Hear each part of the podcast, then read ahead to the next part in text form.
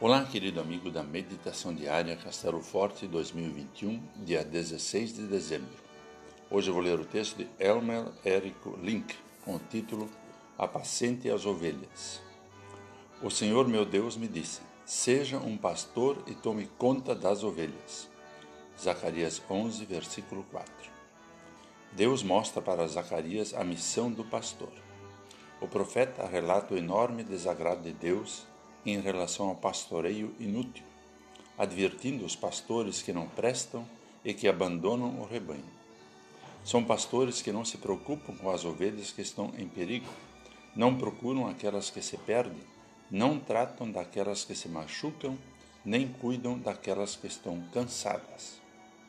Por isso, a decepção do Senhor Deus com o povo e seus líderes, aos quais tinha tratado com cuidado e carinho.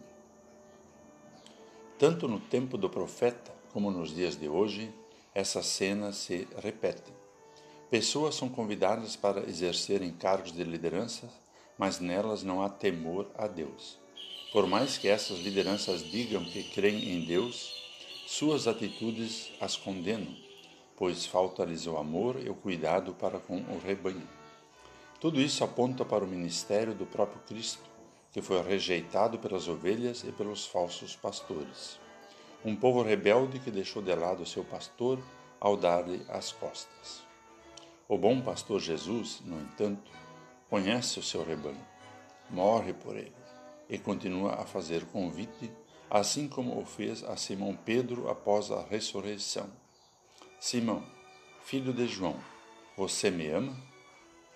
E Jesus ordenou: tome conta das minhas ovelhas.